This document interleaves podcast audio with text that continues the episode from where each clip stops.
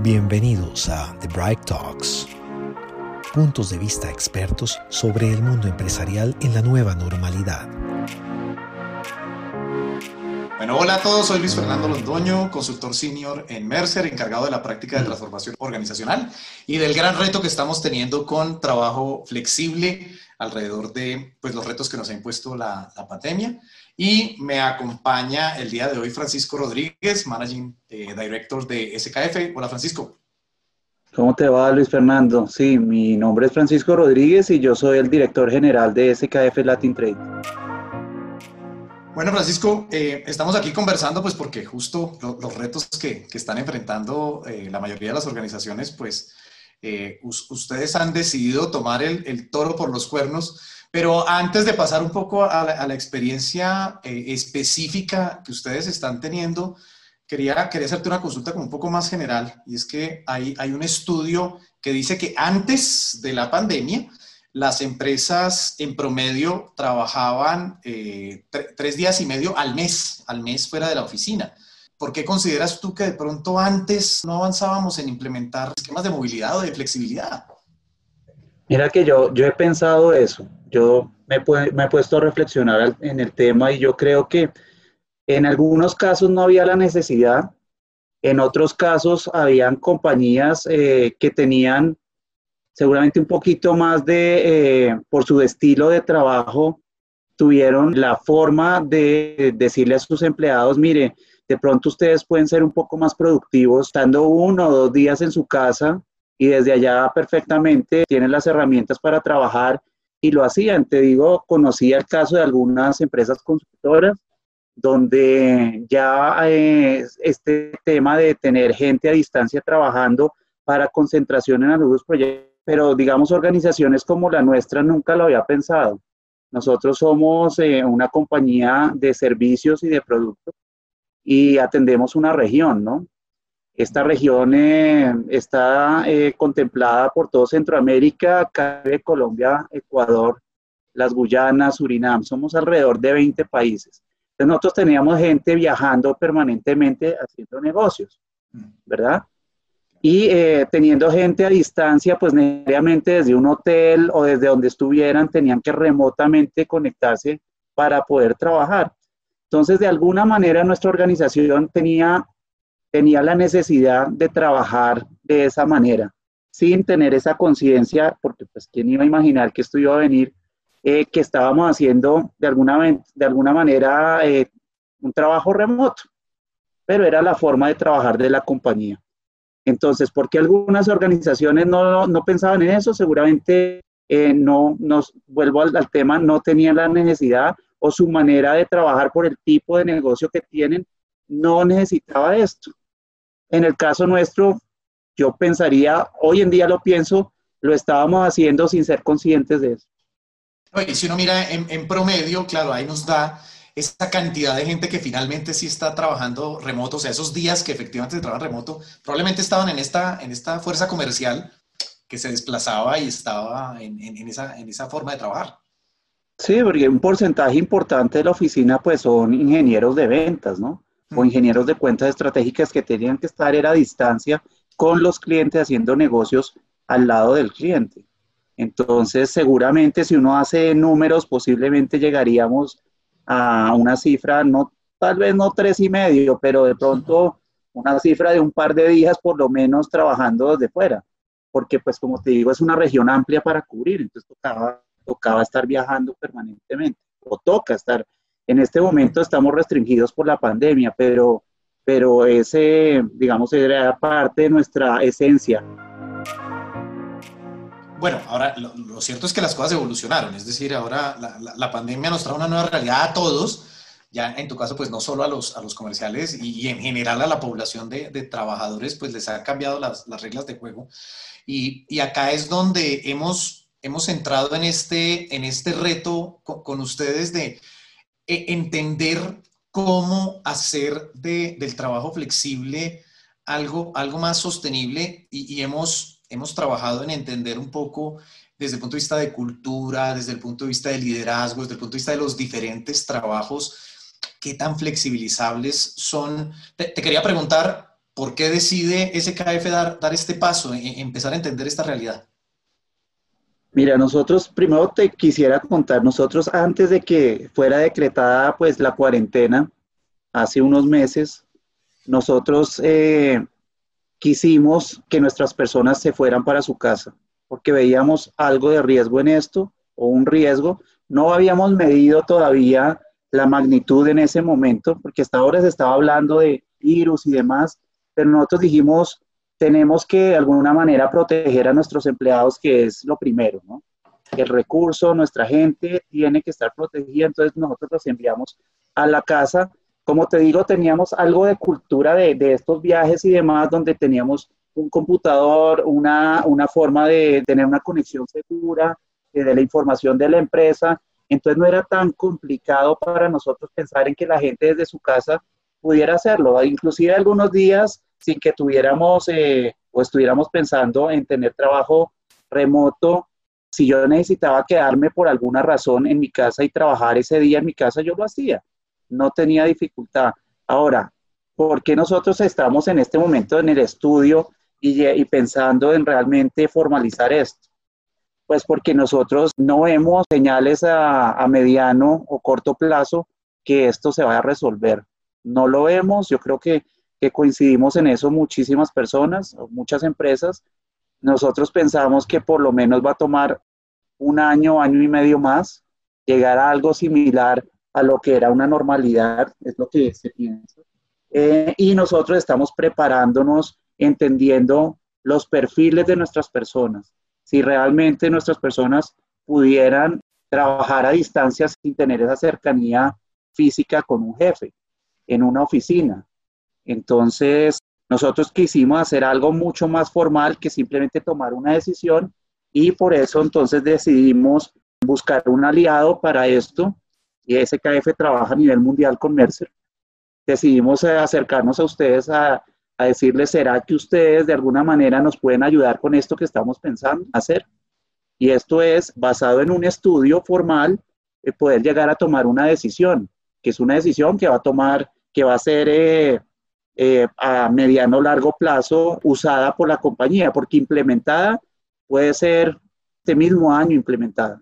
Yo creo que en poco tiempo la decisión final la tenemos ya, ya lista. Inclusive hemos investigado un poco, Luis Fernando, qué más tiene eh, específicamente Colombia al respecto y me he encontrado con, simplemente haciendo una investigación informal mía, con páginas del gobierno bastante interesantes que habla específicamente del teletrabajo. Tú sabes que Colombia tiene reglamentado esto desde hace unos años. Entonces, si tú entras a la página, es una página muy didáctica que le, lo guía a uno mucho. Inclusive dice, si usted va a realmente implementar teletrabajo en su organización, usted pudiera inscribirse en un grupo de empresas que ya tienen implementado esto. Que en este momento, eh, hasta donde yo lo vi, eran pocas empresas pero supongo que va a crecer tremendamente eh, en poco tiempo. Es una evolución importante y la normativa pues nos da como esas dos alternativas, ¿no? El, el trabajo en oficina, el trabajo en la casa, desafortunadamente no, no acaba de cubrir los puntos intermedios. De si uno de pronto está visitando a un cliente o está, digamos, viajando, no acaba de ser teletrabajo, no acaba de ser trabajo en oficina, ahí queda todavía un vacío, esperemos que pronto podamos tener una, respuesta al, respecto. Y ya pasando, digamos, a, esa visualización, a ese diagnóstico, a esa implantación, ¿cuáles ves tú, Francisco, de pronto como los principales retos para esa implementación? Hacia adelante, ¿dónde ves que estén las principales dificultades? Yo lo veo no por el tema tecnológico, yo no lo veo por ahí porque creo que mucha organización está preparada, porque estábamos manejando un mundo ya digital de alguna manera y organizaciones como las nuestras eh, están, digamos, muy conectadas. Somos una empresa global. Entonces nosotros necesariamente para comunicarnos entre países teníamos que usar teleconferencias, no usamos teléfonos, sino herramientas como Zoom, como Teams y otras. Y de esa manera nosotros globalmente trabajamos como compañía. Eso es nuestra compañía. Creo que dentro de lo que se hizo y el reto para mí mayor es entender a la persona, al individuo. Entender si ese individuo tiene las características para poder trabajar a distancia, para poder solo, él como individuo, ser responsable, manejar un horario, manejar sus temas personales en su lugar de vivienda y de esa manera poder dar un rendimiento esperado para que las compañías no se vean perjudicadas. Yo creo que ese es el reto principal, es un tema de la persona, de la persona y el individuo, que este estudio que se hizo se abrió mucho la mente porque cuando se estaba haciendo todo el proceso, había una parte, recuerdo yo, que yo hablaba con nuestros asesores en Mercer, yo les decía, esto parece un ICFES para mí, parece una prueba para entrar a una universidad de alto nivel en Colombia. Y yo no entendía bien qué era lo que se estaba buscando. Después lo entendí con el tiempo y con el resultado.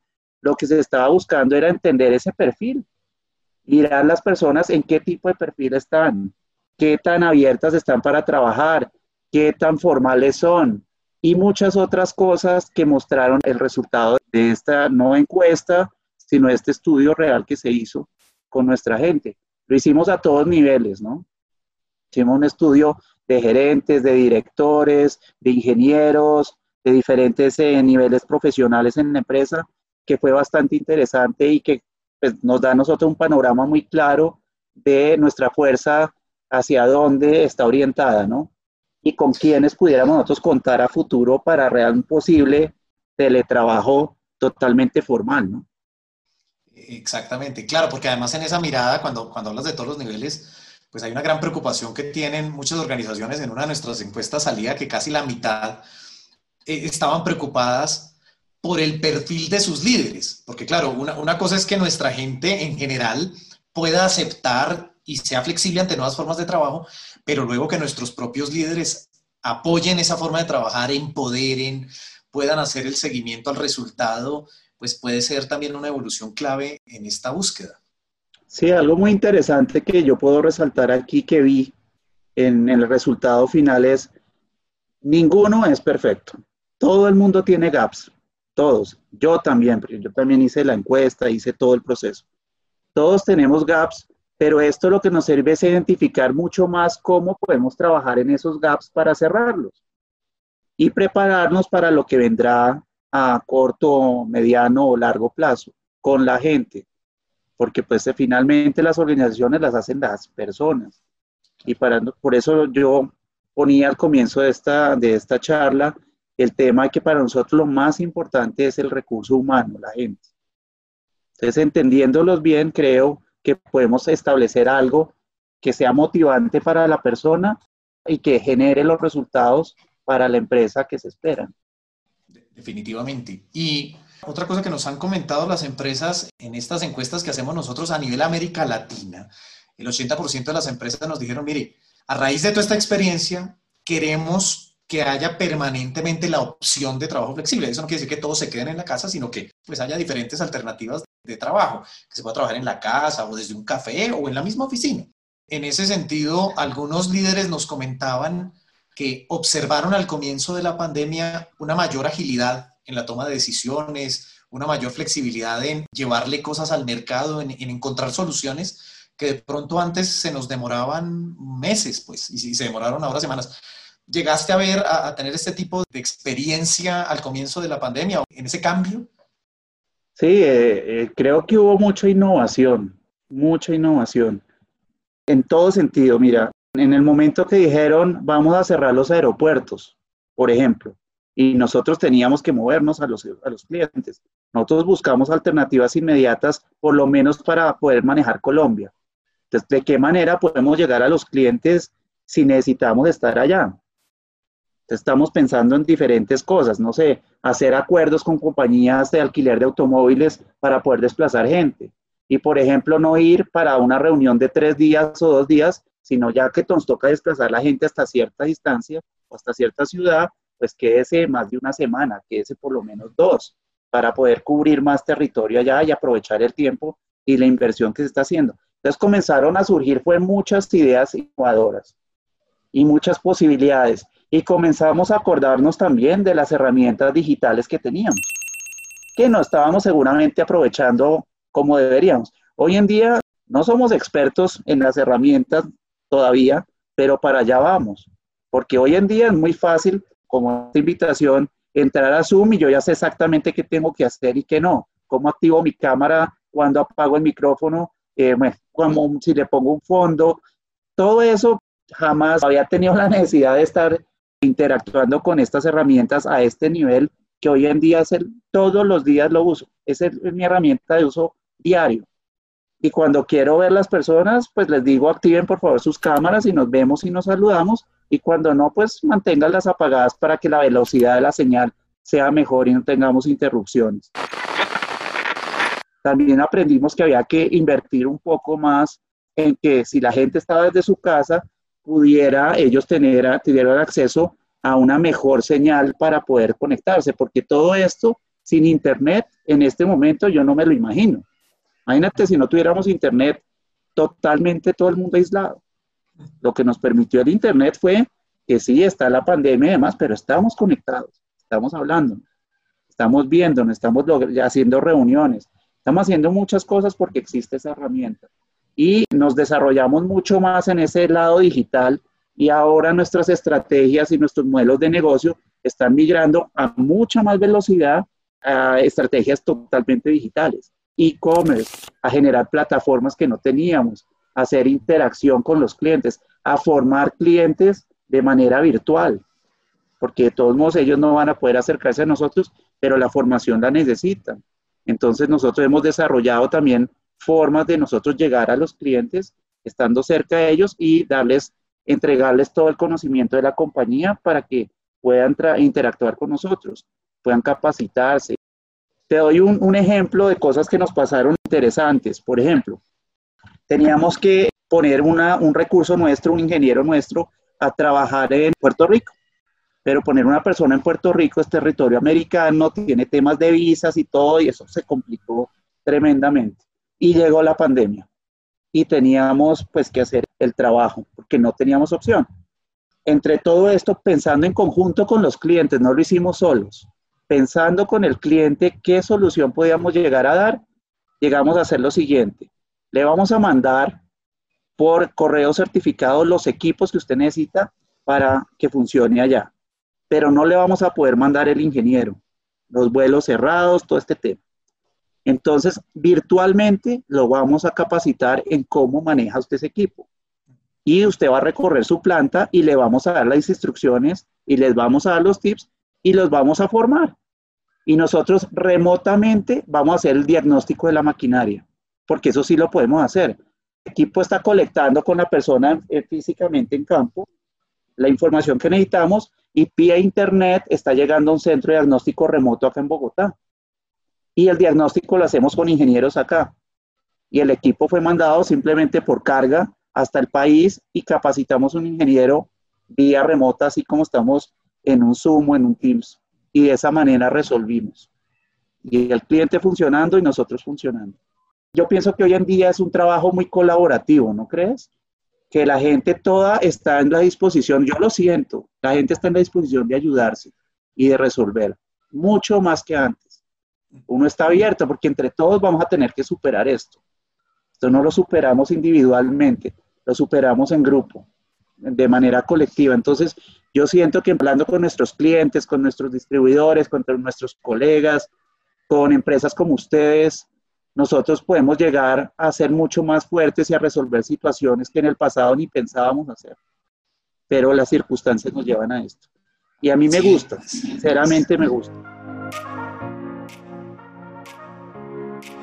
No, y están muy buenos tus ejemplos, Francisco, porque pues eso es lo que en esos mundos de transformación digital, por allá, que, que teníamos antes de la pandemia, la gente hablaba de la co-creación, ¿no? Y era, oiga, siéntese usted con su cliente y búsquele mejores soluciones a los problemas apalancados en la tecnología. Y aquí acabas de dar un ejemplo fenomenal justamente de hacer eso, de resolvamos esta situación y encontremos, encontremos cómo seguir adelante. Sí, es en conjunto, créeme, con los mismos clientes ayudándonos. Otra, te puedo contar otra cosa que estamos desarrollando es, por ejemplo, si tenemos eh, restricciones para entrar a las plantas, para hacer servicios, nosotros, por ejemplo, colectamos todo lo que es eh, una maquinaria rotativa a través de vibraciones para poder analizar y diagnosticar previamente si el equipo va a fallar o no, por ejemplo. no pueden entrar las personas a las plantas. Hay mucho requisito para entrar a planta. Entonces lo que estamos haciendo es se desarrolló mucho más rápido sensores inalámbricos. Entonces tú en vez de llevar la persona, instalas sensores a través de la web, de la red, envías la información remotamente a un centro diagnóstico donde tenemos los ingenieros y no necesariamente es un sitio, es un sitio puede ser virtual porque cada uno es de su casa, recibe la información y le, y le dice al cliente, mire, ojo, tiene una falla o va a tener una falla.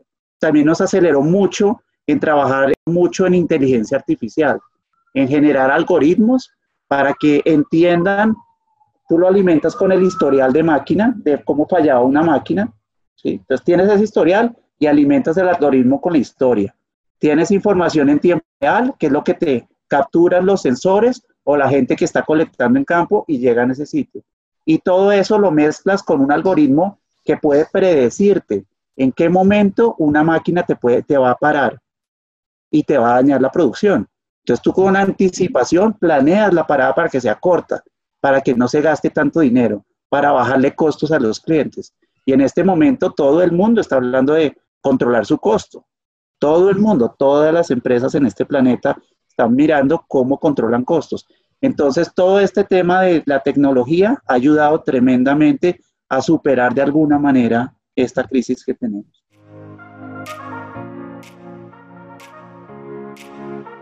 Sin duda alguna, Francisco, yo creo que aquí estas son las puertas de la innovación y de estas cosas que llaman la disrupción con la tecnología, que justamente nos muestran formas totalmente diferentes de, de hacer las cosas. Francisco, a mí me gustaría hacerte una, una, pregunta. Digamos, ustedes pues están recorriendo un camino, han dado una serie de pasos. Me gustaría preguntarte, ante tantos líderes empresariales, ante tantos directivos que de pronto ahorita están pensando en qué hacer frente a esta situación y de pronto cómo darle sostenibilidad a esto que estamos viviendo para que sea realmente productivo para los negocios y que están evaluando si adoptar o no el trabajo flexible pues como algo más permanente, ¿qué, les dirías? Mira, yo, en mi, en mi, experiencia, yo puedo compartir es mi experiencia y la manera que nosotros trabajamos y como yo personalmente tuvo, es, a mí me gusta tener eh, asesoría formal, poder llegar a estudios formales que me ayuden a analizar información para poder yo realmente tomar una buena decisión. Entonces, en este camino que estamos recorriendo es de alguna manera lo que hemos venido haciendo. Entonces, no lo no hicimos, eh, digamos, a priori un diagnóstico y llegar a una conclusión, sino hemos tomado un tiempo y hemos recorrido unas etapas, eh, ayudado de empresas como ustedes para, para nosotros entender nuestra realidad, entender qué tenemos nosotros de herramientas que nos puedan facilitar ese futuro que se viene, que se viene rápido y que tenemos que enfrentarlo. Y eh, nos preparamos. Entonces nosotros lo que hacemos es asesorarnos muy bien, asesorarnos muy bien para poder tomar la mejor decisión.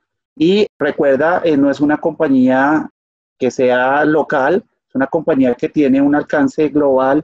También compartimos mucho con los otros países porque todos estamos en esto globalmente, no es solo Colombia.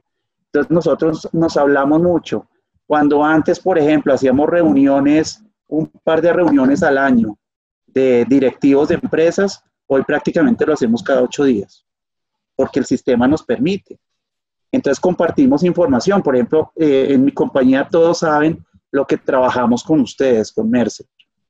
Todo el mundo sabe porque yo les compartí pues este tipo de, de estudio que estamos haciendo para nosotros poder llegar a algo. Yo les dije, si esto les sirve como base a ustedes también para poder tomar decisiones en sus países localmente, pues nosotros estamos abiertos a compartir la información, a hablar con ustedes, cuál fue nuestra experiencia, hasta dónde llegamos, qué podemos hacer, qué conclusiones estamos sacando, porque nuestra organización globalmente es una. Sí, tenemos independencia en nuestros países, pero nos ayudamos mucho, Luis Fernando.